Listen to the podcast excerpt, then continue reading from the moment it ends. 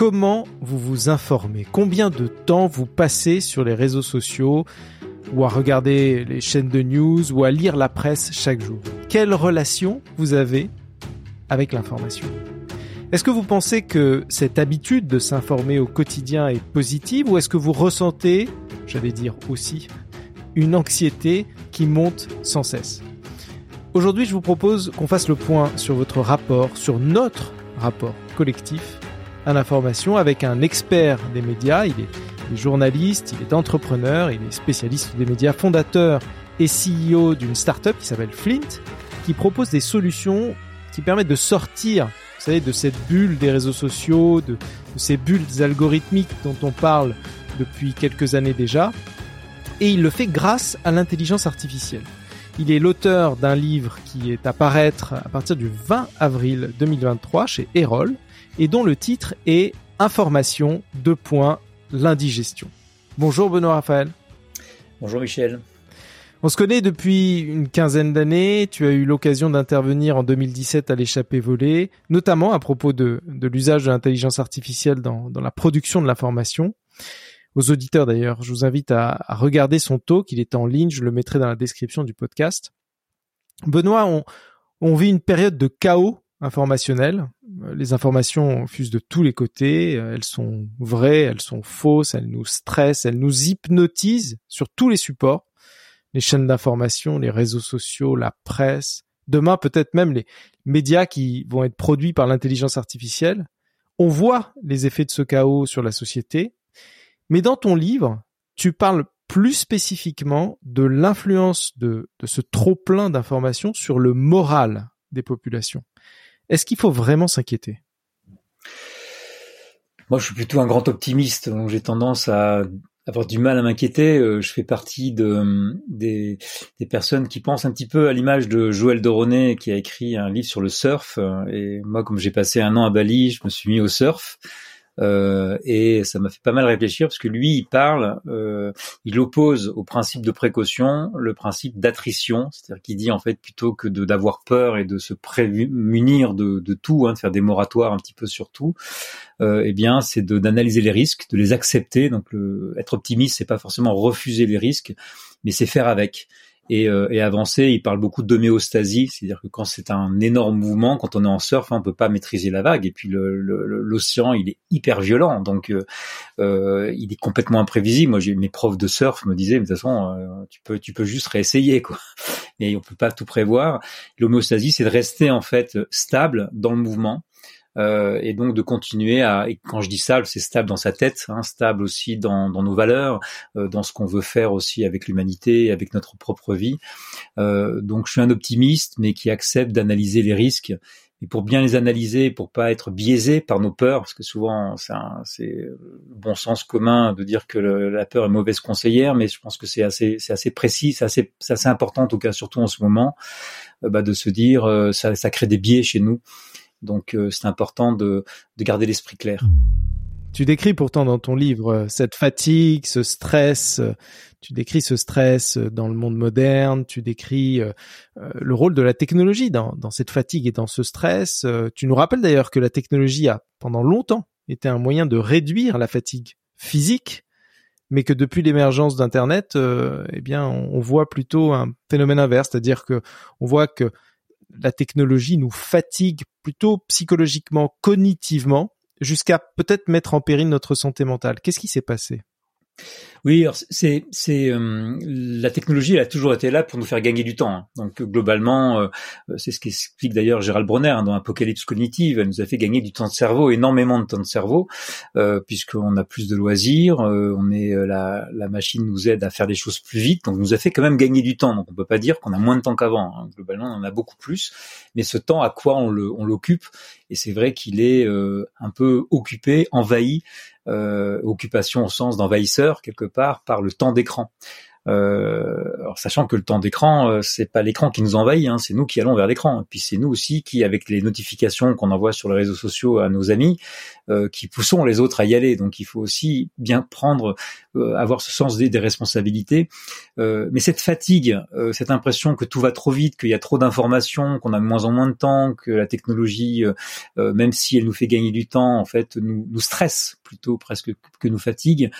Cette notion de fatigue, elle est, elle a, elle a traversé l'histoire euh, et euh, elle a, elle a pris plusieurs visages. Au départ, c'était une fatigue physique même si on commençait déjà à entendre parler de fatigue morale, c'est René Descartes qui déjà dans une dans une lettre envoyée, je ne sais plus à quel contexte, j'ai la référence dans le livre, disait qu'il était fatigué. Alors lui, il, faisait pas beaucoup de sport, mais par contre, le fait de penser euh, le fatiguait déjà. Je pense que ce qui s'est développé au fur et à mesure, c'est que on a eu cette fatigue physique apporté un peu aussi par euh, en, partie par la technologie, euh, bien s'est transformé en fatigue psychologique. Mais ça va aussi quelque part avec le développement de la psychologie. On a commencé à, ben, on a avoir plus de temps pour réfléchir, donc du coup à s'interroger sur nous-mêmes et du coup ben, réaliser aussi qu'on est fatigué, qu'on est, on est donc on est fatigué d'être fatigué, fatigué de se voir fatigué.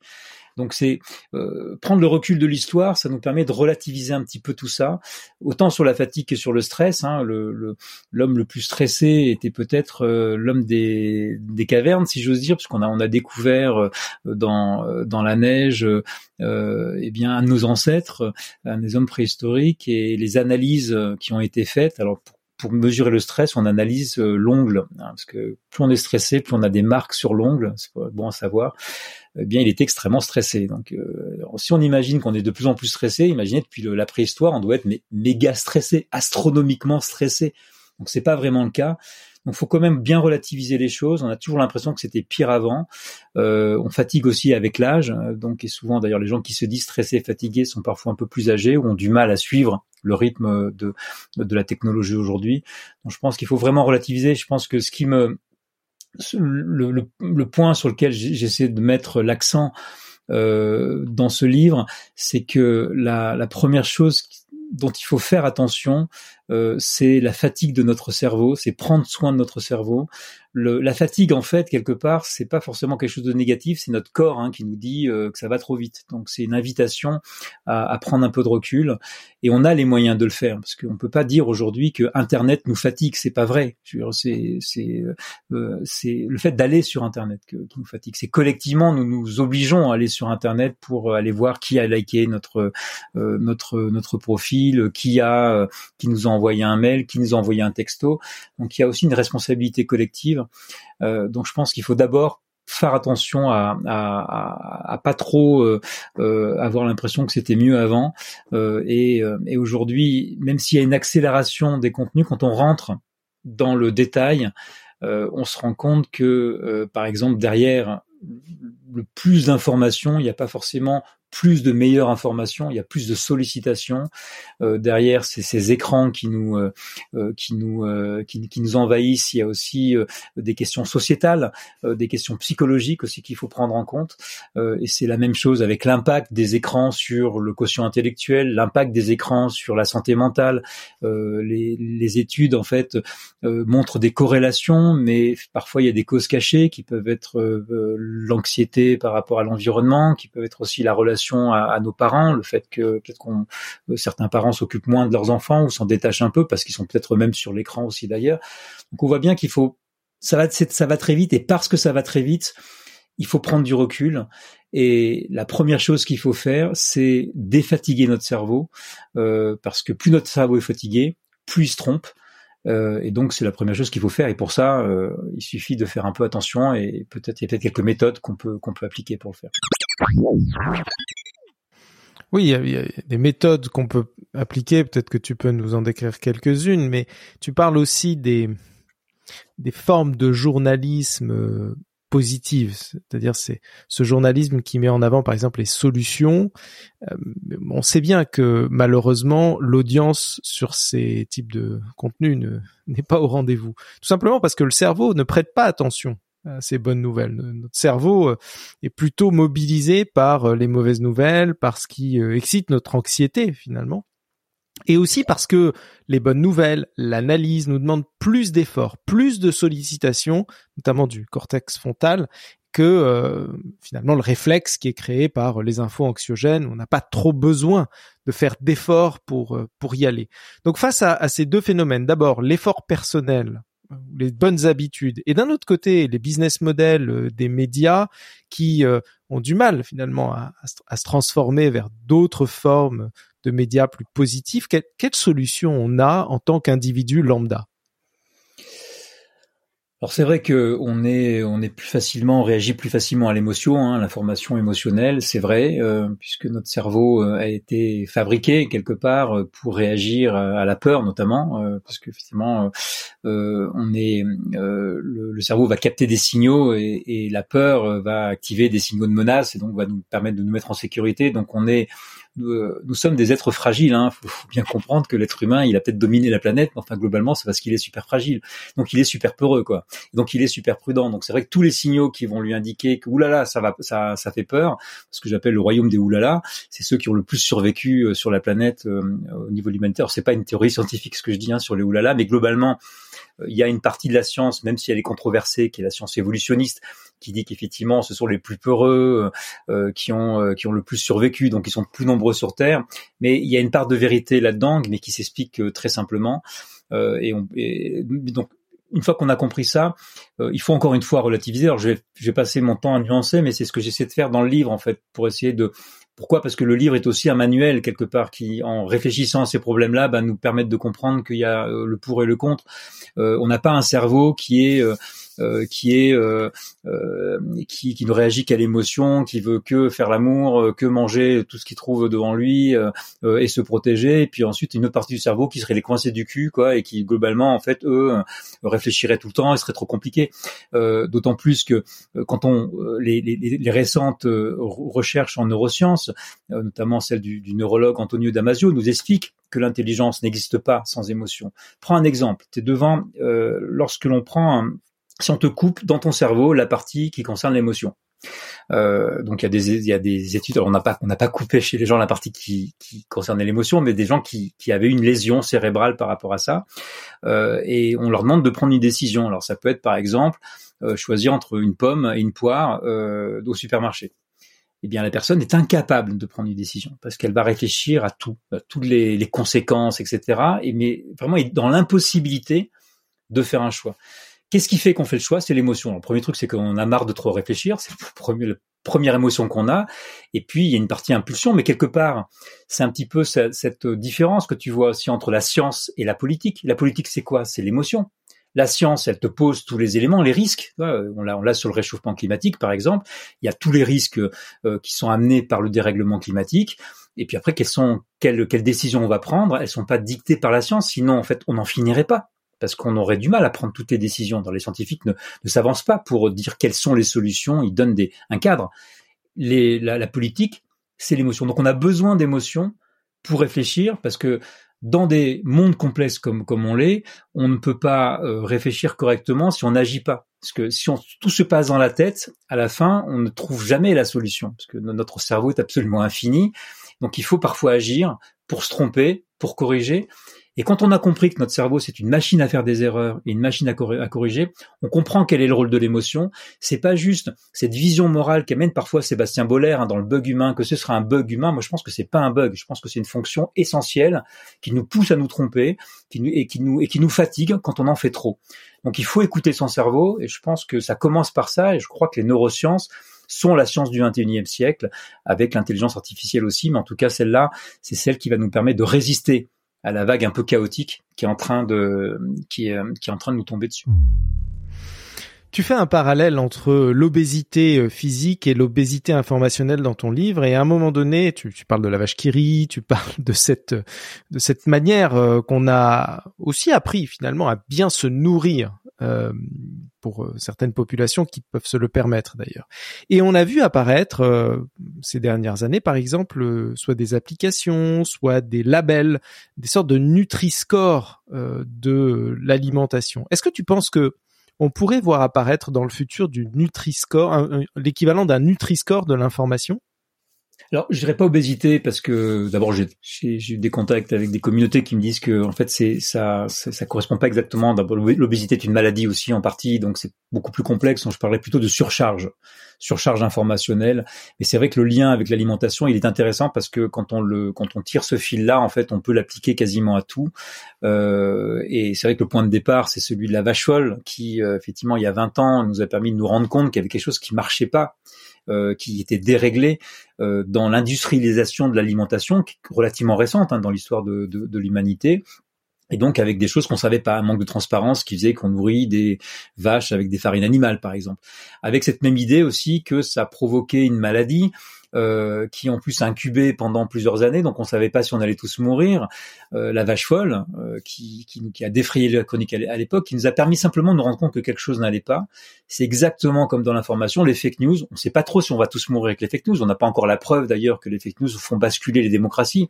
On sait qu'elles ont pu provoquer des meurtres, par exemple, chez les Rohingyas, ça a été prouvé par l'ONU, par exemple, mais euh, sur la démocratie, c'est plus compliqué. On pense que la télévision a aussi son rôle, et on voit bien qu'en tout cas, on se dit voilà, ça, ça va peut-être nous faire basculer. On ne sait pas trop ce que ça va devenir, donc ça enflamme les fantasmes aussi, et on se dit, ben, on va peut-être vivre dans un monde de fake news euh, euh, dans les prochaines années. Mais ça nous permet surtout, c'est là qu'il faut, c'est ce qu'il faut regarder, c'est pas ce que ça va devenir demain, parce que là, c'est la machine à faire peur qui, qui, qui fonctionne à, à plein régime. C'est de se dire qu'est-ce que ça révèle? Qu'est-ce que ça révèle de notre façon de fabriquer l'information? Qu'est-ce que ça révèle de notre façon de consommer l'information et de la croyance que les experts ont tous raison, de la croyance que nous-mêmes nous avons raison euh, et on encore et on se trompe encore plus quand on pense qu'on connaît le sujet. Euh, donc tout ça a été euh, pas mal étudié.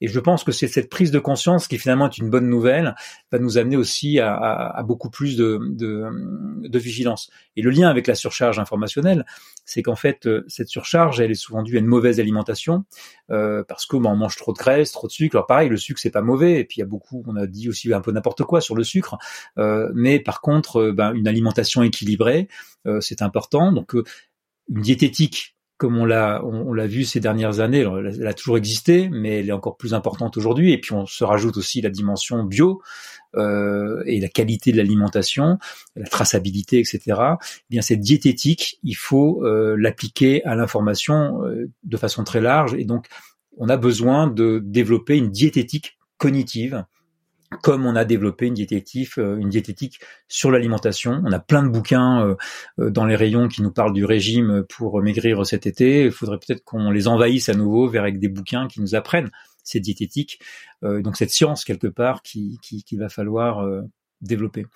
Sur les Nutri-Score, je dirais que c'est, euh, c'est, euh, est-ce qu'il faut développer un infoscore de l'information? Les Nutri-Score eux-mêmes sont déjà très décriés. Hein. Euh, il y a pas mal de débats autour de ça. Est-ce que, est-ce qu'ils se trompent? Est-ce que parfois ils insistent trop sur sur sur tel élément et pas assez sur l'autre? Les labels bio qui sont pas vraiment complètement bio, enfin etc. Donc je pense que c'est important de les avoir. Ça nous permet de réfléchir. Euh, mais je pense que le plus important, moi j'ai j'ai écrit ce livre en étant colocataire à Bali avec un avec un jeune YouTuber qui lui a développé une, une théorie sur euh, l'alimentation, puisque lui-même était obèse, il a fait beaucoup de sport, il a fait un régime, et puis il s'est rendu compte qu'il était super malheureux toujours. Donc il s'est dit, en fait, le problème, c'est pas d'arrêter de manger, c'est pas de condamner le sucre, notre émotion, nos envies, soi-disant qui seraient euh, qui seraient dues à notre cerveau, qui nous oblige à trop manger. Il dit c'est n'importe quoi. Le vrai problème, c'est dans notre tête. Et donc réglons déjà nos problèmes. Pourquoi est-ce qu'on va vers des fausses infos? Peut-être qu'on a un problème à régler. Donc c'est un peu ces questions-là qu'il faut qu'il faut essayer d'aborder de la même manière qu'on l'a fait avec la diététique. Ton voyage à, Bali a été un, point de bascule. Je me suis demandé en lisant ton livre si euh, tu avais déménagé à Bali euh, pour euh, quitter le stress de ta vie parisienne et pour pouvoir écrire ce livre ou si tu avais commencé à écrire le livre là-bas une fois installé et, et tu n'y étais pas allé explicitement pour le faire Comment, ça s'est passé? Comment comment s'est articulé euh, l'écriture et le voyage? On va dire que c'était un pur hasard parce qu'au moment où j'avais décidé, euh, j'avais décidé de partir à Bali pour un essai de deux mois. Hein, c'était vraiment, euh, j'avais j'avais besoin de, de, partir et de tester cette vie cette vie de nomade. et donc avec simplement mon sac hein, comme seule maison, j'ai juste avant de partir, j'ai signé le contrat avec la maison d'édition sur cette thématique. Et quand je suis arrivé à Bali, donc j'ai eu un premier moment à Sas où vraiment on déconnecte complètement. on profite de la vie, euh, j'ai fait des choses que j'avais jamais fait avant, euh, donc on se remet beaucoup en question, etc. Et j'étais là devant mon, pitch quoi de mon livre et je me disais mais euh, je suis tellement loin de tout ça. Je est-ce que est-ce que vraiment ça ça a un intérêt quoi? Donc c'était plutôt l'effet inverse, tu et puis en fait, euh, plus j'avançais dans, dans les, ça m'a pris deux mois avant de commencer vraiment à travailler dessus, à écrire. Je me suis dit en fait non mais on est en plein dans le sujet. Qu'est-ce que je suis en train de faire là? Je suis en train de pourquoi je me déconnecte? Pourquoi je me déconnecte? Et qu'est-ce que ça veut dire en fait? Euh, Quelle est l'expérience que je suis en train de faire? Et finalement, euh, tout ce livre est devenu. Alors j'ai beaucoup emprunté au, au, code du développement personnel, mais c'était un peu l'idée de départ. Mais finalement, euh, c'est un peu une quête. Je suis allé répondre à beaucoup de questions en fait. Pourquoi je m'informe mal? Comme euh, quelqu'un qui aurait des problèmes de poids, dirait pourquoi, pourquoi j'ai des problèmes de poids? Arrêtons de se juger, euh, essayons de comprendre ce qui se passe dans notre tête, dans notre société, et qui nous amène finalement parfois à surconsommer, à, nous comporter un peu bizarrement, de façon irrationnelle, euh, et, et, de voir comment on peut régler ça. Donc finalement, ça a été euh, presque une cure euh, qui est passé par un jeune d'info d'ailleurs. Euh, et tout le bouquin, c'est aussi cette, euh, cette, cette, quête-là et cette réflexion. Je suis pas parti avec les réponses, je suis parti avec plein de questions. Je les ai toutes remis en question au bout de deux mois. Mon plan était foutu en l'air. Euh, et je dis mais je vais jamais y arriver. Et finalement, euh, ça s'est reconstruit parce qu'en creusant, j'en suis venu à des, à des réponses nouvelles aux questions que je me posais. En, lisant le livre, euh, je, t'avoue que à un moment donné, je me suis demandé si la solution, ce n'était pas une sorte de stoïcisme, euh, voire même une, une forme de fatalisme euh, face à ce flot perpétuel d'infos qui nous enferme hein, euh, et qui nous. Est-ce que euh, cette envie de tout contrôler en permanence, euh, de tout savoir, ce faux mot euh, que tu évoques aussi hein, dans le livre, c'est pas ça le problème et qu'il faut accepter de voir passer les tsunamis en restant le plus calme et le plus serein possible parce qu'on sait que de toutes les manières, on n'a pas le contrôle dessus.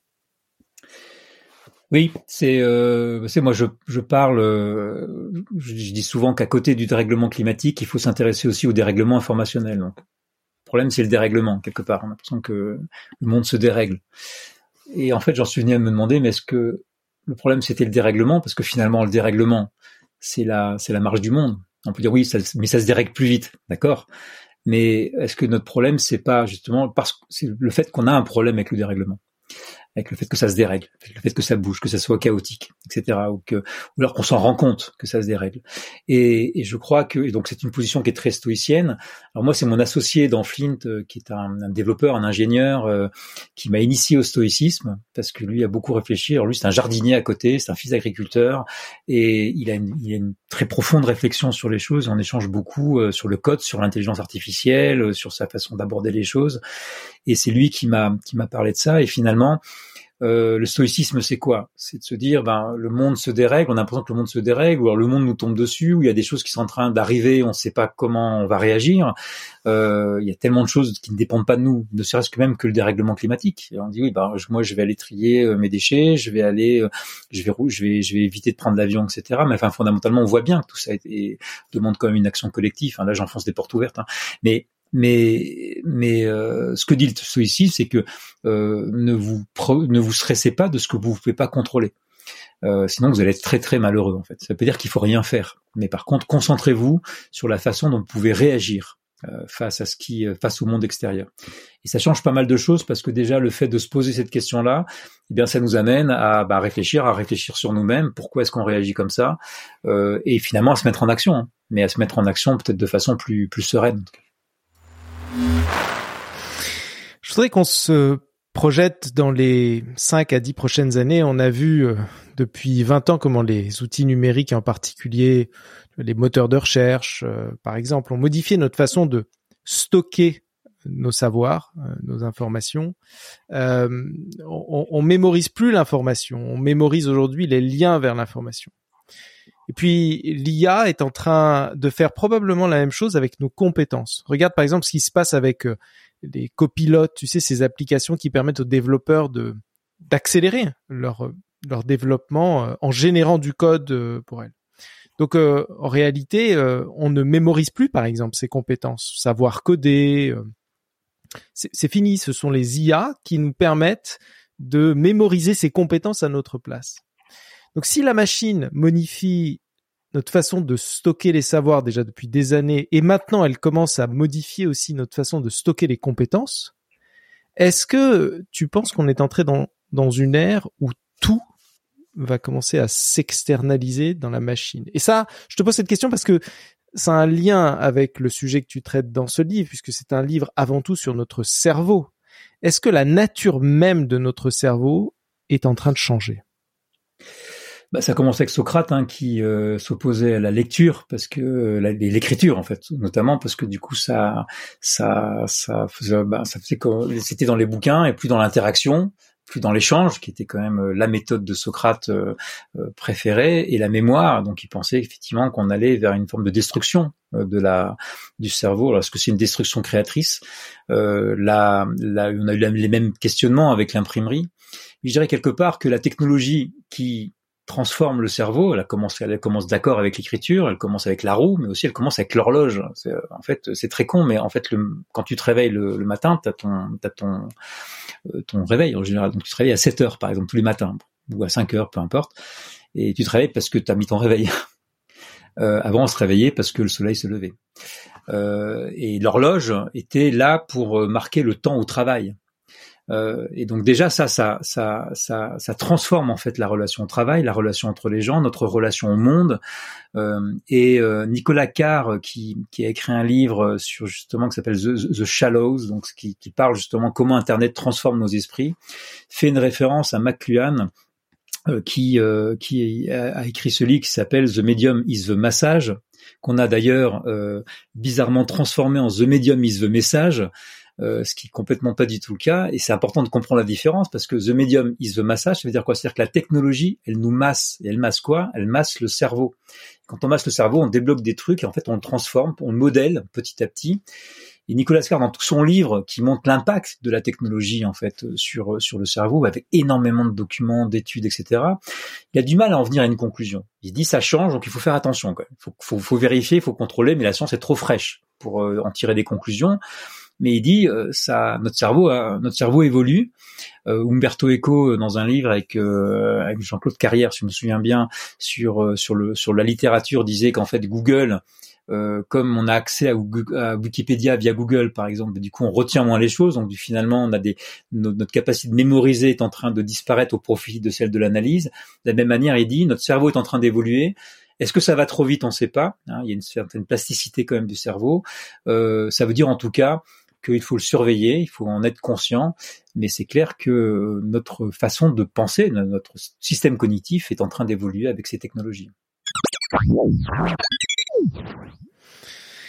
Et encore, euh, on n'a pas évoqué euh, la révolution qui pourrait arriver derrière. Alors c'est vrai que depuis quelques temps maintenant, on considère qu'elle est passée, qu'elle a qu'elle a été dépassée. Je pense euh, au métavers, aux univers 3D immersifs, qui a ont longtemps fait, fait parler d'eux euh, l'année dernière et, puis qui ont complètement disparu avec le buzz autour des IA génératives. Mais tout de même, euh, comment est-ce que tu penses que notre euh, rapport au monde et comment notre cerveau finalement va va évoluer avec cet effacement progressif de la limite entre le virtuel et le réel? Est-ce que tu as réfléchi à cette à ce phénomène?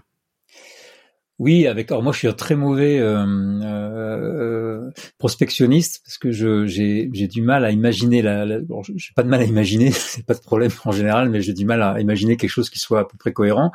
Euh, j'ai tendance à essayer les choses quand elles arrivent, mais tout ça, ça nous ramène quand même cet imaginaire. Il y a il y a il y a un truc que je trouve assez euh, assez compliqué, euh, qui j'arrive jamais à savoir en fait dans quelle mesure la science-fiction, par exemple, a modelé notre technologie euh, ou l'inverse quelque part, est-ce qu'elle la prévoit ou est-ce que finalement euh, elle a, elle a tellement inhibé nos imaginaires que un certain nombre, notamment euh, les, euh, la, la, génération actuelle d'entrepreneurs de la tech ont tous été biberonnés à Isaac Asimov. Je parle d'Elon Musk par exemple.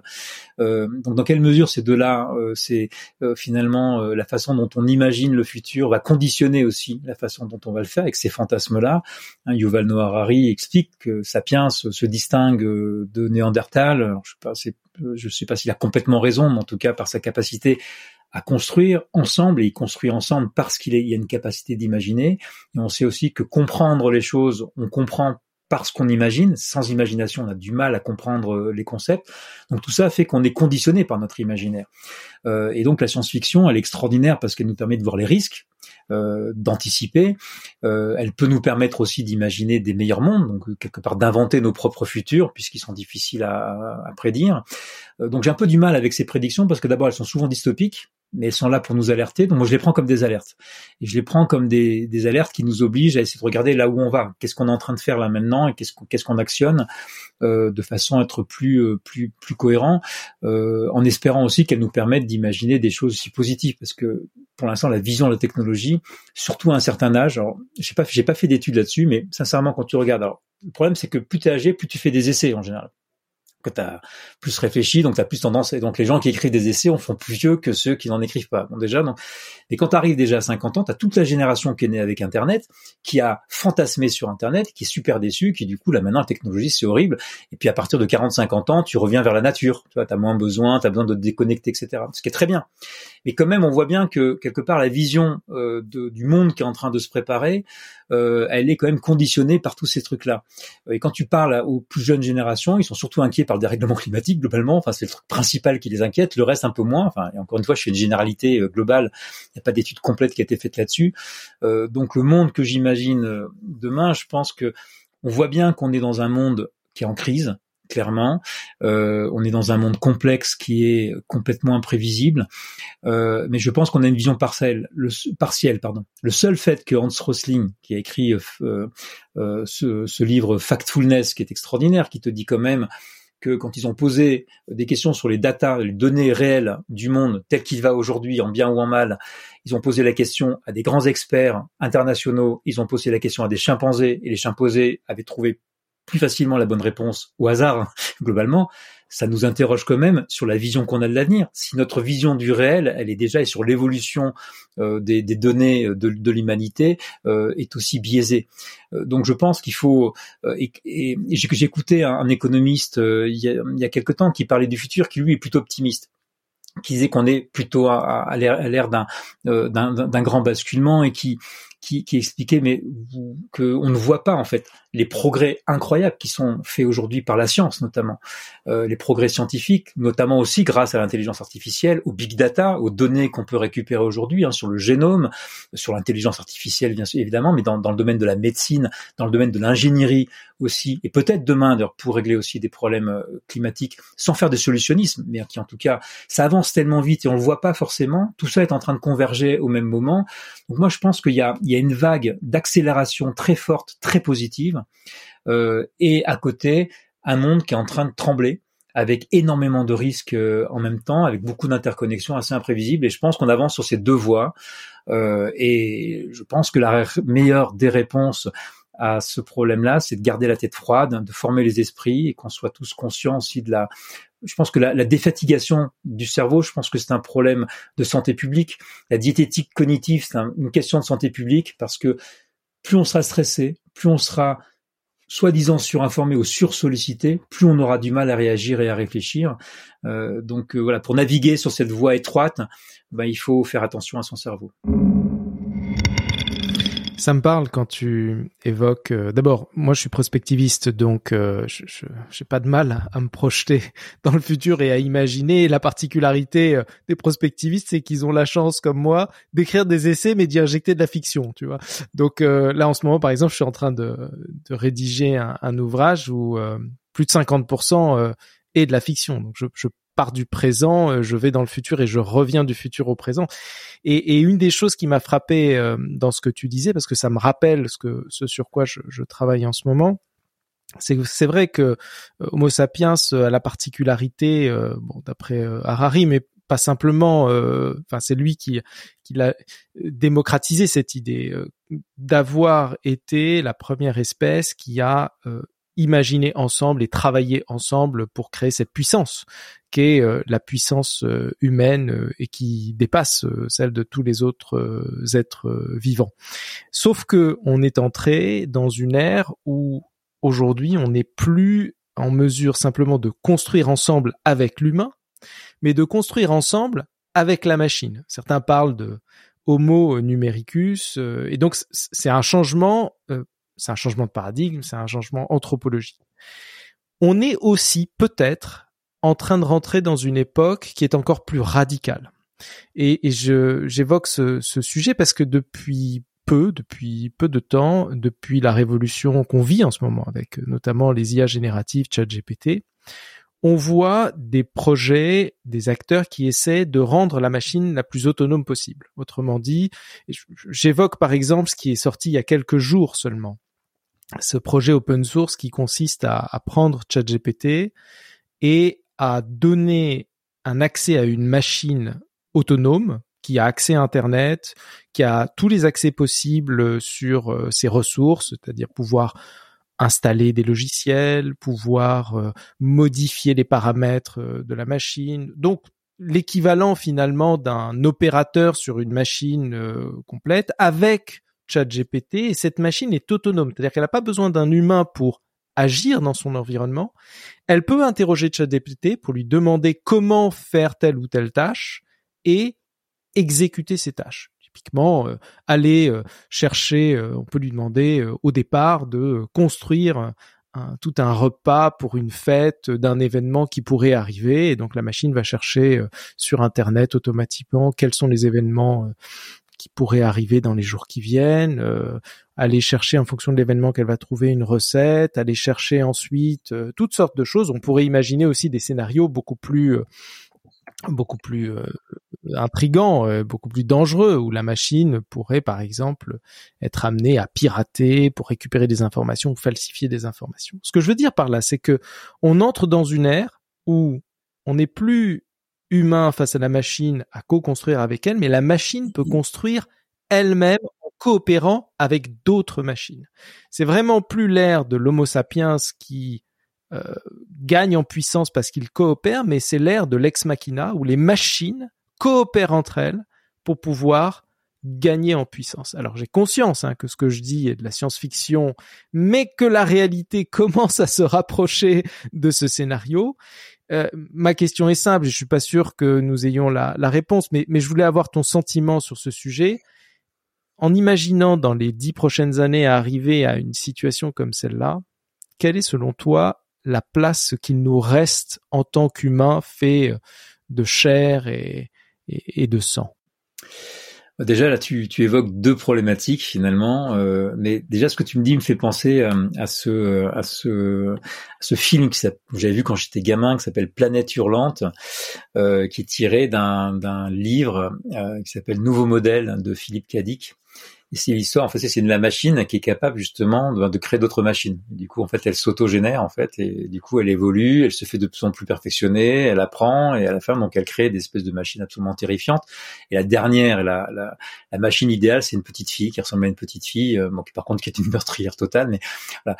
Euh, donc, il y a une dimension presque presque biologique, je dirais. Euh, euh, on pourrait presque imaginer le, le, le, le déploiement le déploiement de l'interconnexion de ces technologies que sont les IA génératives, qui ne sont pas intelligentes, hein, mais qui sont capables d'automatiser des process cognitifs, euh, des applications, euh, l'ensemble des plateformes dont on parfois on ne les connaît pas. Ces plateformes, on ne sait pas.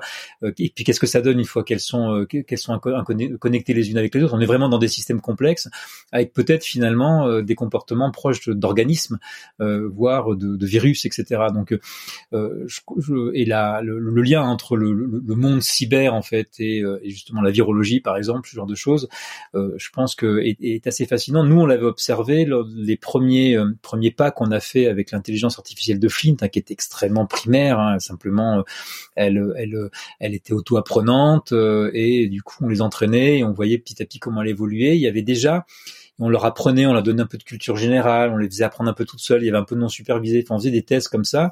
Et j'avais écrit un article d'ailleurs pour dire que ça me faisait penser à, à un organisme vivant en fait, euh, sans conscience évidemment, mais ça, ça, il y avait, il y avait une dimension toujours imprévisible dans leur comportement et des fois on l'observait comme quelque part un scientifique observerait un organisme là, un blob, tu vois, qui voir comment il évolue, ce qu'il est capable de faire. Et l'analogie avec le blob est pas innocente puisque le blob est un truc qui ressemble à rien mais qui en fait a une forme d'intelligence mais pas vraiment humaine qui s'inspirait peut-être plutôt peut-être de la de la pieuvre par exemple en tout cas ou de l'espace. On sait pas trop d'où vient cette montrer en tout cas que les intelligences sont différentes. Donc euh, euh, et donc effectivement, c'est assez fascinant, un peu effrayant, parce que, mais de la même manière qu'on pourrait être effrayé par les nouveaux virus, par les nouvelles épidémies qui vont aussi, euh, qui vont aussi arriver, euh, par la, la, manipulation génétique aussi quelque part, et quelles vont être les conséquences quand on interconnecte tout ça. Euh, donc je pense qu'il faut être extrêmement vigilant. La place de l'humain, elle est intéressante dans ce que tu viens de dire parce que c'est vrai que depuis le début, quand on parle d'intelligence artificielle, cette question reste. Est-ce que le, robot est censé être, le, je dis le robot parce que c'est l'imaginaire qu'on a, euh, notamment avec Isaac Asimov, mais si on prend la, la, première conférence de Dartmouth en 1956, on a, on a posé la définition de l'intelligence artificielle avec quelques piliers. La question est toujours là est-ce que ça va remplacer l'humain? Est-ce qu'on est-ce veut faire l'équivalent d'un humain? Euh, Et du coup, quelle va être la place de l'humain par rapport à ça? Et puis cette autre euh, branche, je dirais, qui considère plutôt que ce sont des outils, des instruments, et que le rôle de l'humain, il est toujours de faire en sorte que ces instruments sont au service de l'humain. Et là, c'est ce qu'on appelle un peu l'alignement. Quand on parle d'alignement avec euh, l'IA, c'est de faire en sorte que l'IA s'aligne avec les besoins humains et ne décide pas d'avoir une pensée autonome euh, ou une décision autonome. Et je pense dans ce qui se passe aujourd'hui, euh, c'est pas parce que ces machines ont l'air intelligentes. D'abord, elles ne le sont pas quand on comprend un peu comment marche la, la, la technologie. Enfin, pas intelligent au sens de l'intelligence telle qu'on l'entend aujourd'hui. Par contre, elles sont très performantes. Donc, elles sont très performantes dans nos tâches cognitives. Et donc ça, ça relève pas, le, ça, ça ne retire pas le danger, hein, euh, parce que ce que tu viens de décrire euh, euh avec GPT, on est sur des machines très performantes cognitivement, c'est-à-dire qu'elles sont capables d'écrire du code, d'écrire du texte, de se connecter à d'autres apps euh, et du coup de, de, de, permettre la génération d'une application qui va être publiée sur GitHub, donc la, la, la, plateforme technique, puis ensuite est directement publiée sur, sur Internet. donc elles sont extrêmement performantes sans être intelligentes, donc sans remplacer l'humain pour moi, la première question, c'est déjà de se dire, on est face à des machines qui sont hyper performantes, euh, qui ont une capacité de d'apprendre d'elles-mêmes, donc de pouvoir se développer un petit peu comme de façon un peu euh, un petit peu comme des microbes quelque part, en tout cas un, petit peu comme des, des, organismes vivants. Donc là déjà il y a un danger, il y a des il y a des risques en termes de cybersécurité, etc. Avant même de penser la question du remplacement par l'humain pour moi, cette question du remplacement par l'humain, elle est, euh, elle est très bien euh, imagée par euh, le champion du monde de Go, Lee Sedol. Moi, j'invite les auditeurs à, à, regarder ce documentaire Netflix, AlphaGo, qui est, on tremble du début jusqu'à la fin parce qu'il est, il drame, c'est un drame en cinq actes. Hein. Il y a cinq matchs. Euh, en gagne, gagne le deuxième si je me souviens bien. Il perd les trois derniers.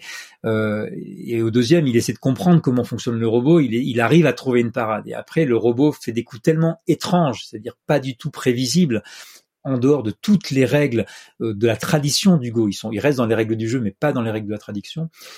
Lycédol est complètement effondré et il y a une telle émotion, on se dit, se dit mais finalement voilà, je suis battu par l'humain, euh, par le robot, pardon, dans cette guerre entre la machine et, l'humain, et il s'effondre, il pleure d'ailleurs, et quelques instants après, il dit mais en fait je suis extrêmement reconnaissant à AlphaGo euh, parce que je me suis rendu compte que je jouais de façon très traditionnelle et finalement ma vision du jeu était assez fermée.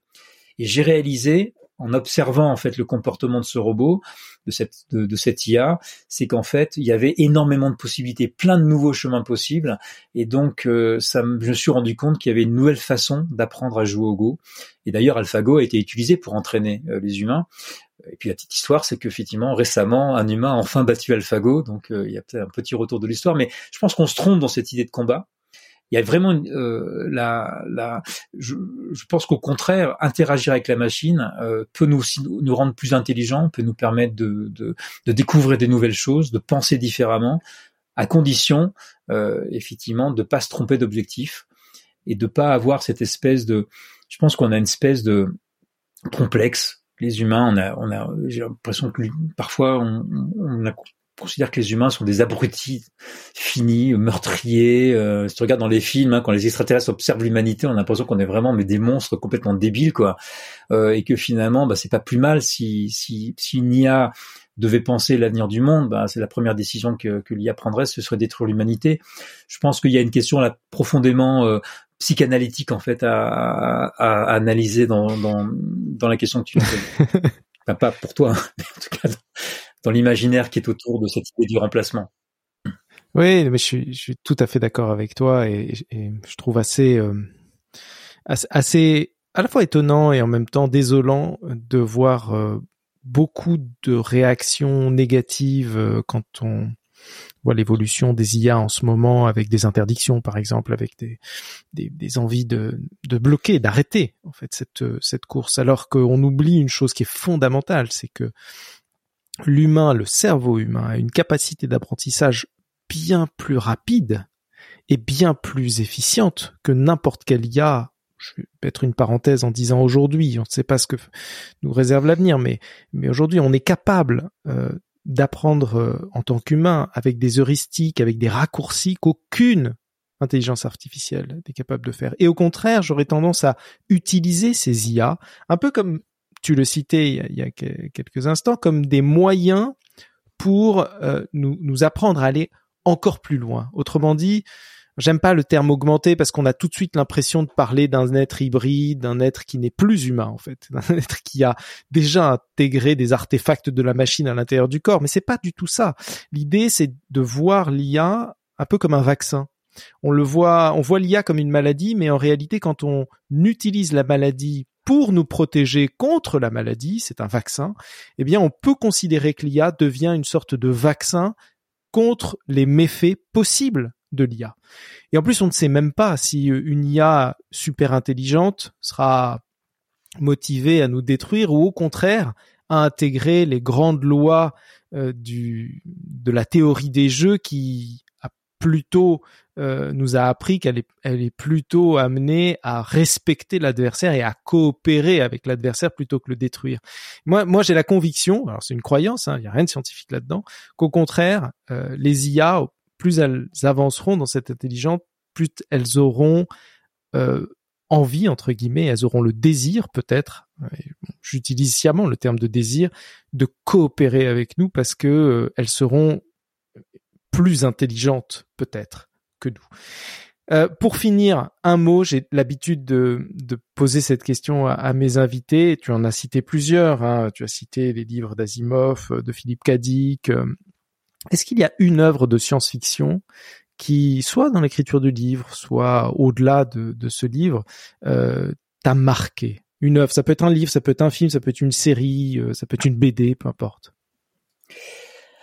J'ai beaucoup lu de, science-fiction. Il y en a beaucoup qui m'ont euh, globalement tous les classiques hein, m'ont marqué. Euh, Isaac Asimov sur les robots, mais pas seulement sur les robots, parce qu'il y a cette réflexion et c'est fascinant parce qu'on on regarde à, la lumière d'aujourd'hui. Il y a, Dune parce que Dune c'est aussi toute la question de la de l'humain qui se transforme. Hein, tu parlais justement de, de transformation aujourd'hui et, et, et, donc c'est des thèmes qui sont fascinants et qui continueront à nous, à nous hanter ou à nous habiter en tout cas dans les prochaines années. Moi, il y a un roman qui m'a qui m'a marqué euh, parce que je l'ai lu quand j'étais petit et quand il n'y avait pas Internet. Et, euh, et donc le roman s'appelle Hyperion de Dan Simmons. Euh, j'ai un, un vague souvenir du roman, donc je rentrerai pas complètement dans les détails, mais il y a, y a quelque chose d'assez fascinant, hein, une sorte de, de, de, de machine meurtrière hein, qui euh, dans, dans une sorte de, de, de labyrinthe. Euh, mais surtout, c'est une réflexion sur euh, sur la connexion, puisque l'ensemble de l'univers, les gens sont connectés par une sorte de réseau euh, qui les qui les qui les relie entre eux, et un jour ce réseau tombe comme une panne généralisée d'internet. Et je trouve que c'est un roman qui nous parle d'Internet euh, avant l'heure, dans, dans, sa dimension euh, plus, la plus vaste. Et du coup, quelque part, l'univers s'effondre et euh, l'humain commence à, à, à, penser à agir, à agir différemment, et ça provoque un nouveau bouleversement. Moi, ça me dit, ça me dit quelque chose. Pour si on doit conclure justement, on, la, la science-fiction et, et, la dystopie surtout nous permettent de tirer des lignes droites on sait que le monde c'est pas des lignes droites. Euh, on peut aller vers euh, de plus en plus de technologies, de surconsommation, puis hop, on va on va revenir en arrière, on va avoir besoin de déconnexion, euh, de bio, de connexion à la nature. Euh, les civilisations elles-mêmes aussi fonctionnent parfois par cycle, par par haut et par bas. Donc je pense qu'il y a des donc quelque part là on voit bien qu'on va vers une évolution, puis tac tout s'effondre et bien on continue à vivre. donc je crois que je crois pas à la ligne droite, je crois aux lignes brisées. et donc imaginer le futur, il faut aussi tenir compte du fait que c'est un peu nous qui le créons, c'est un peu nous qui le générons, ce, ce, futur-là. Donc tout se passe beaucoup dans notre tête. Je terminerai avec euh, une réflexion d'un de, de l'ancien patron de l'IA de Facebook euh, qui, que j'ai interviewé euh, pour mon livre. Donc c'est lui qui a déployé hein, l'intelligence artificielle, le machine learning plus précisément chez Facebook. Je lui dis mais si vous deviez changer les choses, parce qu'il a démissionné, il a, il a un peu de recul par rapport à ça. Il me dit, euh, bah, en fait, je, lui c'est un ingénieur. Et tu sais les ingénieurs ils sont habitués à régler les problèmes. Euh, peu importe le problème en fait. Il dit mais en fait c'est ce qui nous a manqué. On a manqué de philosophes. Euh, on a manqué de, de, de, gens qui pensaient la science politique il dit ben moi je referai des études de philosophie et de sciences politiques et je crois que le monde est dirigé par la technologie mais ce qui nous manque et ce qu'on devrait développer c'est justement une plus grande conscience philosophique et une plus grande conscience politique de ces enjeux-là parce que tout ça va en même temps. C'est cette responsabilité là qui va faire euh, le monde de demain. Merci Benoît